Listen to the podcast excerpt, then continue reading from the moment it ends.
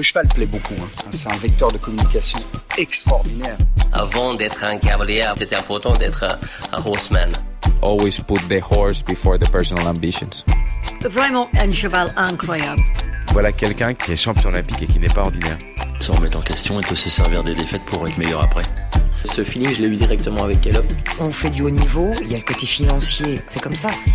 Aller en compétition parce qu'il est bon, pas parce qu'il paye une table. Moi, je veux pas euh, courir mes chevaux pour l'argent. If you can do it in a way that doesn't take too much out of your horses. Quand on voit l'évolution en, en 10 ans de temps, euh, qu'est-ce que ça va être dans 10 ans? Pouvoir motiver les jeunes à aller au bout de leurs rêves? Forme de très très bons compétiteurs. Je ne vais pas dire que ça forme des hommes de chevaux. Pour moi, les bons moments, ils sont à venir. Aujourd'hui, réussir sa vie, avoir la vie que l'on souhaite.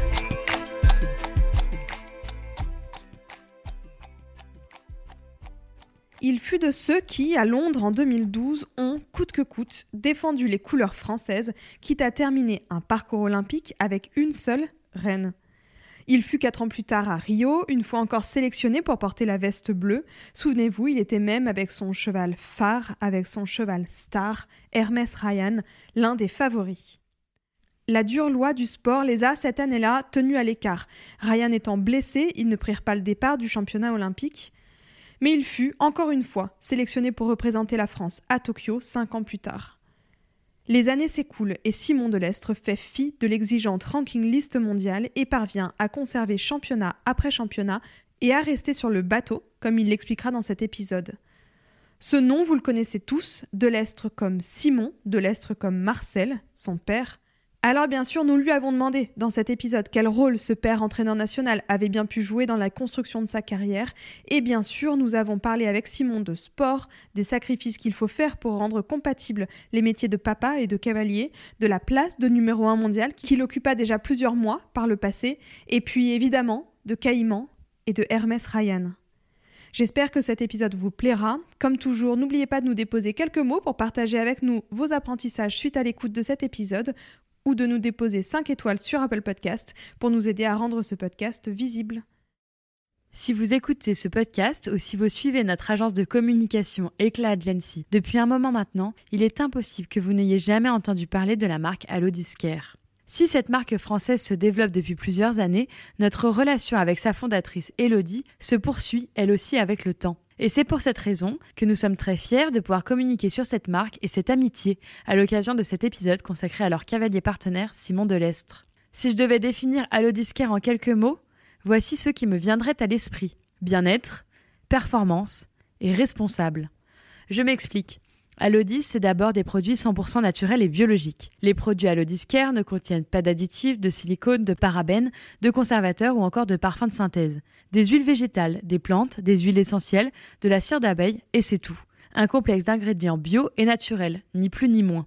Les produits Alodis sont développés dans le but principal de maximiser le bien-être animal et de soutenir leur confort. Ils sont conçus pour respecter le corps et les besoins physiques et physiologiques des animaux tout en alliant la performance. Ce n'est d'ailleurs pas pour rien qu'Alodis est partenaire de nombreux cavaliers de haut niveau. Et enfin, last but not least, chez Alodis, tout est pensé pour avoir l'impact écologique le plus faible possible. Parce que ce qu'on aime, c'est aussi partager nos expériences personnelles, que ce soit Lorlaï ou moi, nous avons toutes les deux eu l'opportunité d'utiliser les produits Alodis. Par exemple, sur ma jument, au retour d'une pause prolongée, j'ai utilisé l'Actimuscle pour sa remise au travail et sa prise de masse musculaire. J'utilise le Work Recup sur les membres après une séance d'obstacles pour une bonne récupération et le Hot System en massage du dos avant l'effort. Dans ma pharmacie, il y a toujours un peu de focus control pour gérer le stress avant le départ au concours et de l'ali calme pour les petits bobos du quotidien. Bref, je ne saurais pas trop vous dire quel est mon produit préféré. Ce que je sais, c'est que les produits sont pour ma part à 100% testés et approuvés. Si vous voulez en savoir plus sur l'histoire de cette marque française et normande, je vous conseille d'écouter l'épisode 21 du podcast qui était consacré à Elodie, fondatrice d'Alodiscare. Allez, c'est parti. Bienvenue dans I Am Nekestrian, le podcast. Bonjour Simon. Bonjour. J'espère que vous allez bien déjà. On est ici installé au Saut Hermès dans un atelier euh, temporaire euh, relocalisé juste à côté de la piste euh, du Saut Hermès pour enregistrer cette interview. Le principe est simple, c'est le même que d'habitude. On va vous poser des questions, revenir sur votre vie, votre parcours, mais euh, derrière, en fond, il y a donc un artisan euh, de la maison Hermès qui est en train de fabriquer une selle.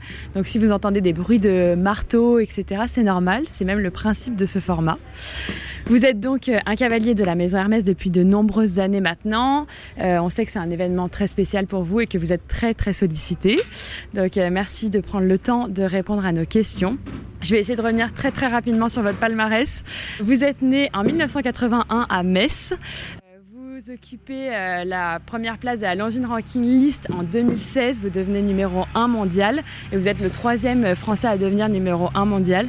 Vous êtes donc le fils de Marcel Delestre ancien cavalier international, et j'ose imaginer qu'il n'a pas été pour rien dans votre carrière.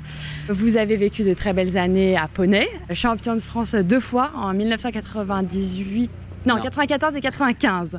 Euh, champion de France poney, l'année de vos 18 ans. Et puis ensuite, euh, vous avez euh, peu à peu grimpé les échelons. Vous êtes arrivé au niveau senior, vous êtes entré dans l'équipe de France. Il y a eu Londres, il y a eu Rio, il y a eu Tokyo en 2021. Et puis cette année, vous revenez avec un nouveau cheval euh, peu commun, Caïman, avec lequel vous allez euh, être ici euh, au CERMES. Donc je ne vais pas m'attarder plus longtemps sur votre palmarès. On va revenir un peu à vos débuts, Simon. Vous êtes issu donc de la famille de l'Estre, vous avez grandi dans une famille de cavaliers, on peut aussi dire d'hommes de chevaux, je pense. Est-ce que vous pourriez nous raconter vos premiers souvenirs auprès d'un cheval?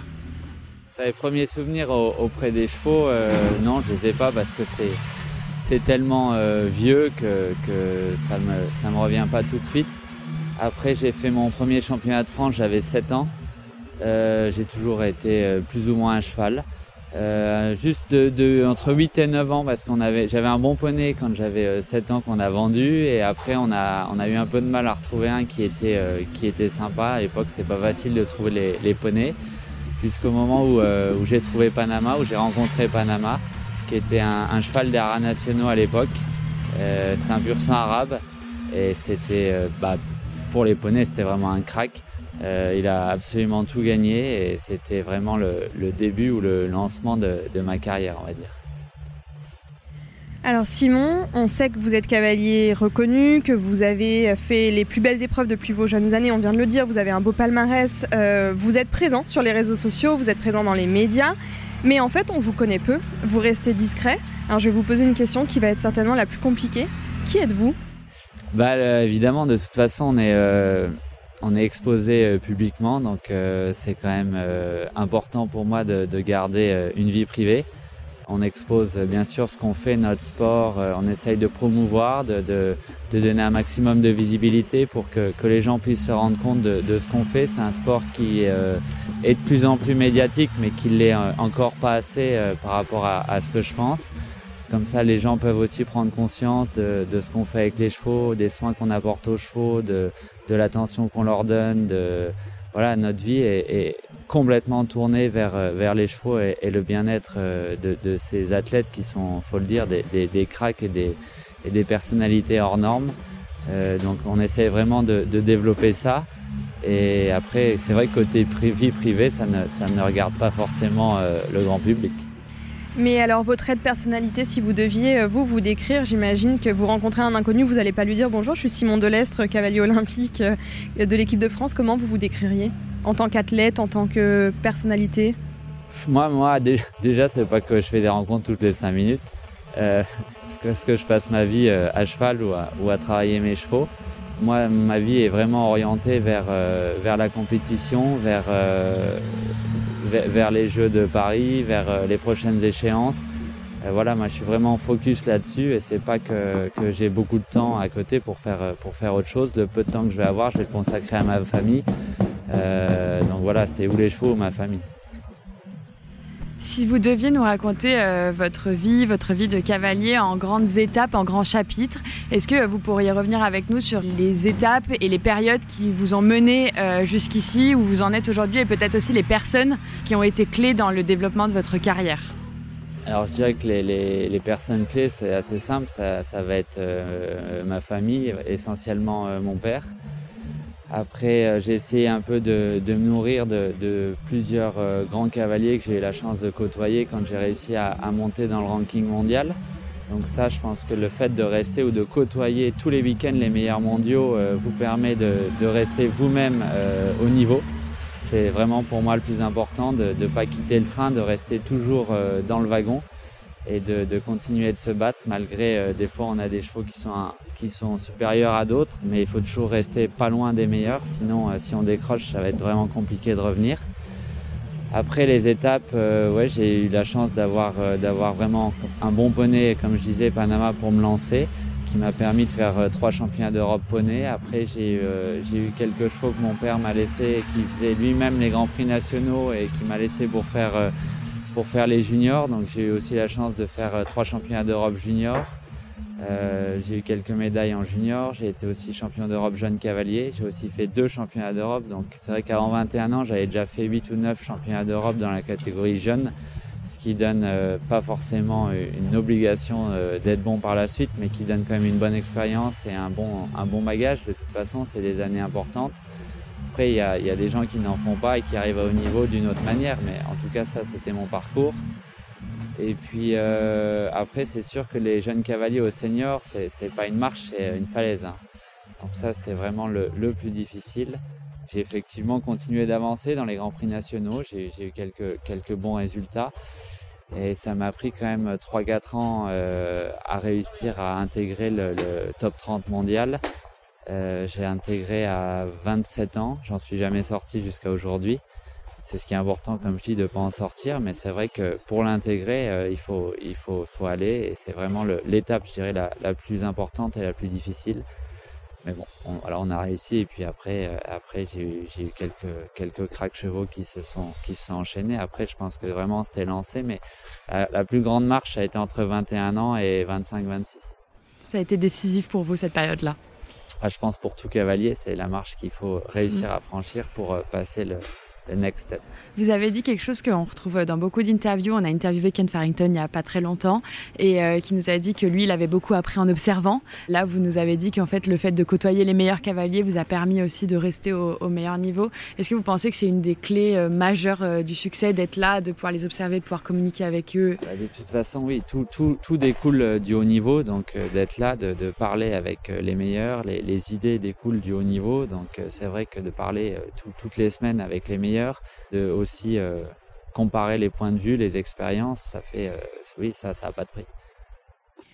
Vous l'avez mentionné, votre père euh, Marcel a beaucoup compté dans votre carrière, vous a beaucoup soutenu. Il a lui-même une très longue et solide expérience derrière lui de cavalier international d'abord, puis entraîneur des équipes de France junior et jeunes cavaliers, ensuite sélectionneur de l'équipe colombienne et puis les années qui suivirent du Maroc.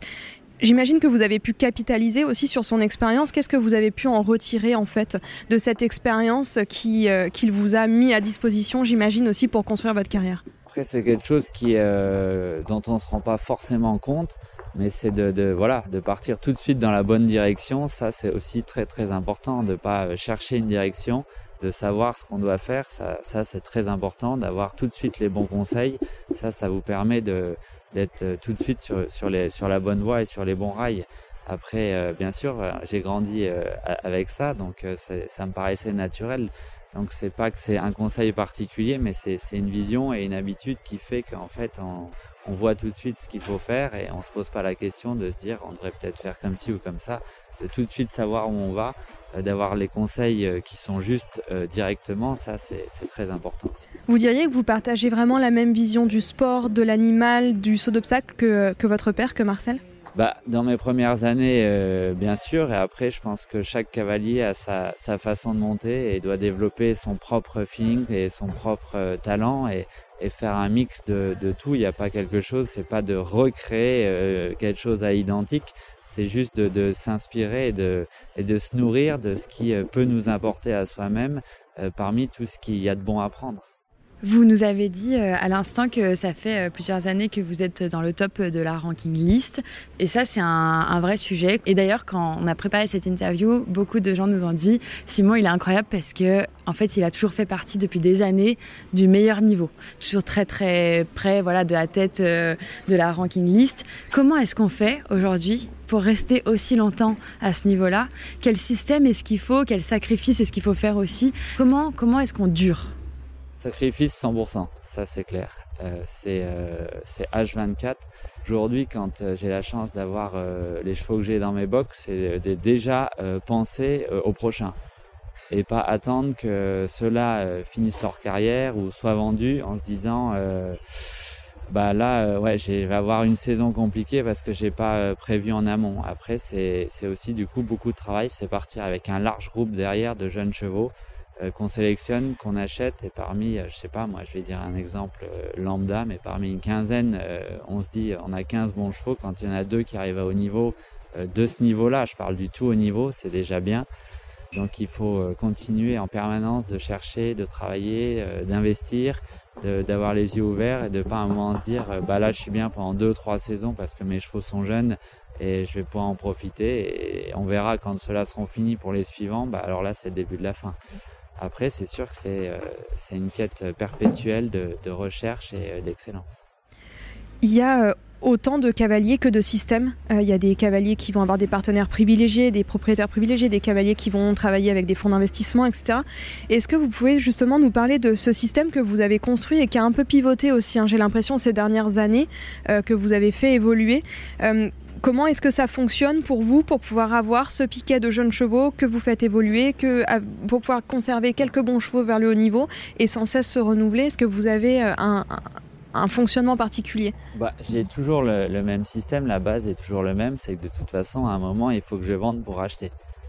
Donc euh, ça, euh, c'est une équation qui est, indispensable. À un moment, il faut que je réalise un cheval qu'on a construit, il faut que je réalise pour pouvoir investir dans les jeunes qui vont euh, venir venir pousser. On a, après les jeux, on a vendu Berlux et ça nous a permis de réinvestir dans le Caïman. Donc c'était le meilleur choix qu'on pouvait faire.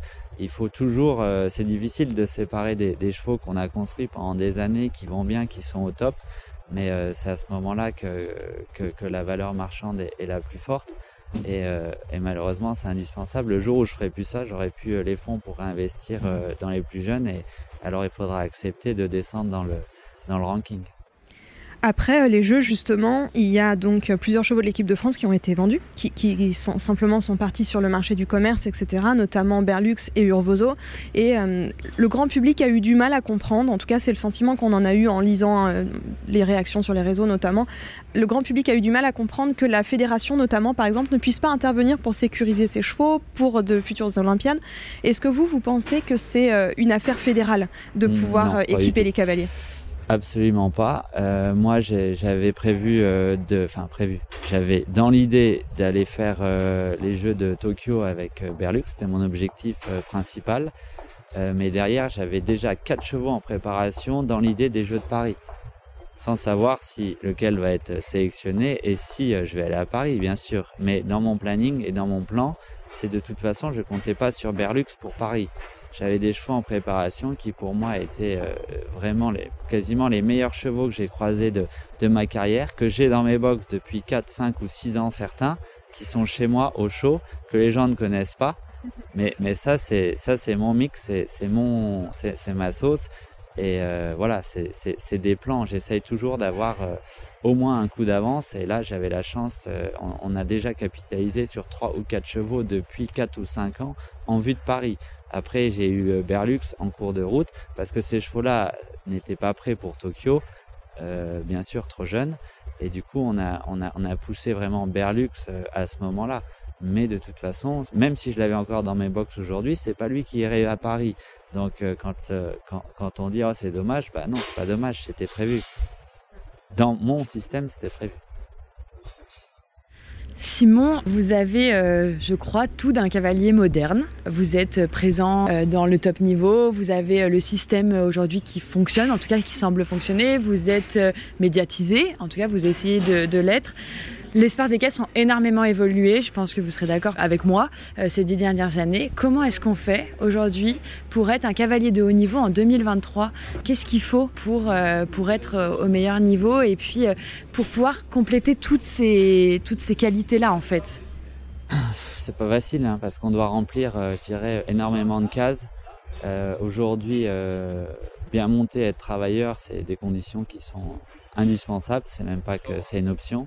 Et après, euh, il faut avoir un peu de chance, beaucoup de gestion, un plan bien précis de savoir où on va, avoir des gens de confiance pour les achats des jeunes chevaux en qui en qui euh, on peut se reposer quand il trouve un cheval, euh, même pas avoir besoin d'aller essayer et, faire confiance. Il faut avoir une équipe autour de soi euh, compétente et, vraiment de sûre qui fait que qu'on a beaucoup de soutien parce que c'est vrai que nous on déplace beaucoup, on est on est souvent tout le temps au concours. Donc il faut réussir à être partout avec avec avec tout le staff et un groupe de personnes solides autour. Comment est-ce que vous voyez la suite, vous, euh, des sports équestres? Alors, c'est toujours une question très difficile, mais quand on l'a vu évoluer autant ces dernières années, comment est-ce qu'on peut euh, imaginer le futur des sports équestres? Je pense qu'aujourd'hui, on, est, euh, on est à un niveau qui est vraiment, vraiment haut et qui est chouette. Je pense qu'on a une évolution qui est, qui est exceptionnelle. Je ne sais pas si on aura encore la même évolution aussi grande sur les dix prochaines années, mais, mais je le souhaite si on a la chance d'avoir euh, un peu plus de, médiatisation, ça pourra encore faire grandir notre sport. Euh, j'espère que ce sera le cas, mais en tout cas, j'imagine que c'est sur la bonne voie. On avait eu la chance d'avoir un peu cette, euh, de traiter cette thématique avec Eric Nabel l'année dernière qu'on a rencontré aux États-Unis, avec qui on a enregistré un épisode et, euh, qui nous disait un peu la difficulté de savoir justement euh, rebondir, de savoir rester dans le coup et, il avait le sentiment que lui peut-être à certains moments avait n'avait pas réussi à saisir ce train d'être vu, d'être médiatisé, de se montrer, etc. Est-ce que vous pensez que vous allez avoir un, un, travail à faire quand vous allez ne plus être aussi jeune qu'aujourd'hui pour garder le cap en fait, pour toujours rester euh, dans le coup du sport, même quand il évolue et que et qu'on n'en a pas encore saisi toutes les nouvelles, euh, toutes les nouveautés. Ouais, la, le, la seule chose pour rester dans le coup, c'est de rester dans le wagon. Vous avez aujourd'hui euh, John Whittaker qui a 64 ans, il est là tous les week-ends et il est dans le coup parce qu'il est là. À partir du moment où on décide peut-être d'avoir une vie autre que les chevaux tous les week-ends, là il faut accepter de décrocher et revenir, ça va être compliqué. Donc moi je pars du principe que, tant que j'en ai la force euh, physique et mentale de sacrifier euh, tout mon temps et toute ma vie au concours tous les week-ends, bah, je resterai en haut. Et puis si un jour euh, j'ai envie de passer plus de temps à faire autre chose, à accompagner mes enfants s'ils veulent monter et, les aider tant que je peux, et que je fais un peu moins de concours, bah, ça va décrocher et revenir, ça va être quatre fois plus difficile que d'y rester. Est-ce que de rester dans le top de la ranking, c'est un peu une quête? On le sait, hein, c'est énormément de compétitions, peut-être 50 compétitions par an, j'imagine, à peu près, un peu moins. Euh, c'est quasiment tous les week-ends, à l'exception de quelques week-ends euh, que vous pouvez avoir off. Et on avait discuté avec Peder Fredriksson, pour le coup, qui nous disait que quand il avait mis en place un plan pour être numéro 1 mondial, euh, c'était 100% focus devenir numéro 1 mondial, mais que c'était pas quelque chose qui pouvait être pérenne, parce que justement, c'était beaucoup de sacrifices. Est-ce que pour vous, le top de la ranking, c'est vraiment un objectif fort? euh, moi, j'ai la chance de l'avoir déjà fait une fois. Donc, euh, je pense que dans une carrière de cavalier, quand on s'en approche ou qu'on pense qu'on peut s'en approcher, ouais, tout cavalier veut pousser au maximum pour y arriver. Ce que j'ai fait aussi euh, quand j'avais trois chevaux à ce moment-là, j'étais focalisé là-dessus et, on comptait les points et vraiment on essayait de viser chaque épreuve, chaque point, chaque classement. On savait qu'il fallait pas être plus loin qu'eux, mais pas prendre trop de risques pour quand même assurer un nombre de points suffisant. Donc ça, euh, ça a été fait. Donc euh, si, si ça revient, ce sera, euh, ce sera formidable, mais ce ne sera pas la, la même quête que, que ce que j'ai fait à l'époque. Maintenant, j'ai effectivement les chevaux l'année prochaine ou fin de saison pour être haut dans le ranking, mais, mais ce sera plus un objectif qui va venir s'il doit venir. On a parlé euh, beaucoup des bons moments, Simon, on a parlé de votre, palmarès, euh, etc. Il y a eu aussi des moments un peu plus difficiles dans votre carrière, et je pense notamment à, Londres en 2012, où euh, votre reine casse en première manche de la finale par équipe. Il y a eu aussi Rio, quand vous êtes favori complètement pour ces Jeux Olympiques, et que Ryan se blesse quelques jours avant le début de la compétition. Comment est-ce qu'on vit ces moments-là? Comment est-ce qu'on rebondit après ça? Dans quel état d'esprit vous êtes à ce moment-là? Alors Londres ça va parce que Londres euh, j'ai quand même euh, sauté le dernier, euh, je me trouve avec 6 points, ce qui n'est pas une catastrophe. Je repars à zéro en finale individuelle, je fais une bonne finale individuelle, donc voilà, ça c'est pas un incident de, parcours qui aurait pu être dramatique mais qui ne l'a pas été. Rio, ouais, Rio ça, ça restera, ça restera gravé et, et dur à encaisser, quoi qu'on en dise et à chaque fois qu'on en parle. Pour moi, mais aussi surtout pour, pour Ryan qui, qui méritait d'avoir dans son palmarès quelque chose de grand aux Jeux Olympiques. Il a tout eu, il lui manquait que ça, il était au top de sa forme. Après sortir sur blessure sportive, c'est une chose. Maintenant, voilà, c'est arrivé la nuit dans le box. Arrivé le matin, on saura jamais ce qui s'est passé, donc euh, ça restera de toute façon une frustration euh, énorme. Euh, mais bon, comme tout sportif, un claquage, voilà, un imprévu, qu'est-ce que vous voulez faire? Si on peut pas accepter ça, alors il faut pas faire de sport. je suis reparti la semaine d'après avec Chezal, je gagne le, Grand Prix à Valence. je pense que voilà, il faut, il faut continuer d'avancer, de rebondir, de de garder ça ancré, euh, ce qui ne tue pas rend plus fort, donc de garder ça ancré et de, continuer d'avancer, de toute façon, on n'a pas le choix. Est-ce que vous êtes, Simon, euh, à l'instar d'un Steve Garda, d'un Kevin Stott, un cavalier d'équipe, ce qu'on appelle un cavalier d'équipe? Alors moi, je suis déjà, euh, bien sûr, un cavalier d'équipe au sens propre du terme, c'est partager quelque chose en équipe, ça a toujours une valeur supérieure a quelque chose d'un peu différent. c'est le seul moment où on monte pas euh, pour soi-même. Donc c'est, euh, c'est des moments forts et peut-être encore plus forts que des fois en individuel. Après, euh, moi j'ai toujours un plan pour mes chevaux en premier.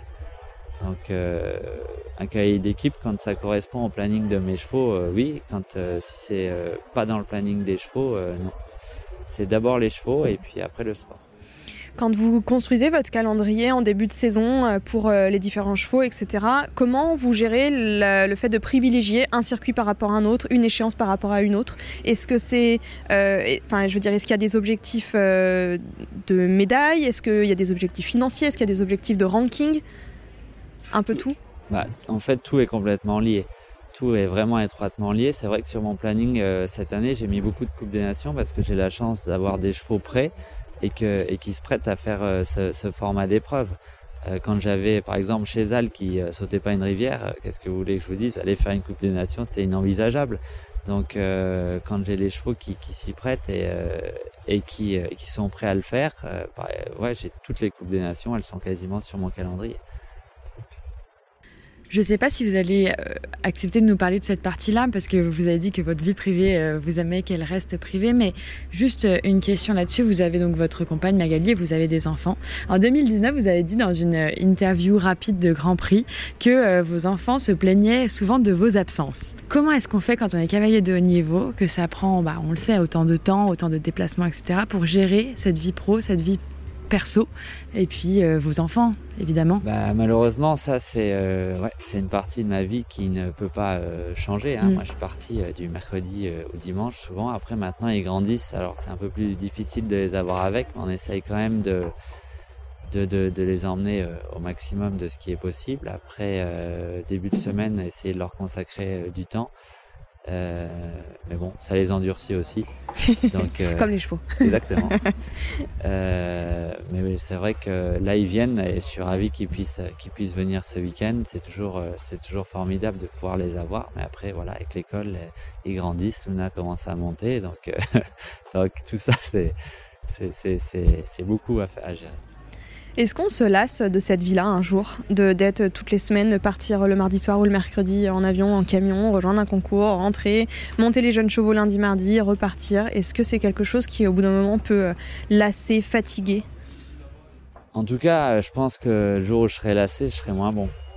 Parce que parce qu'il faut le faire avec euh, envie, passion. Euh...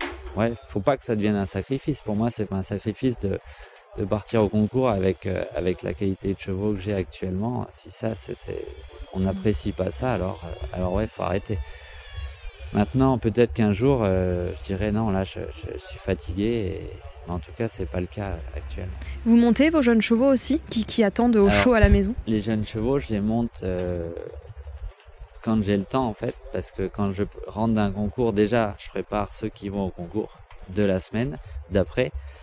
Euh, et les jeunes, je les monte euh, occasionnellement pour être sûr qu'ils euh, continuent d'évoluer comme on veut. Et pas que je me dise, tiens, celui-là, il, ouais, il bute, il bute, il, il, va, enfin, il bute. Il reste un bon cheval, mais euh, les ambitions qu'on a pour faire un championnat, il faut peut-être qu'on voit les choses à la baisse.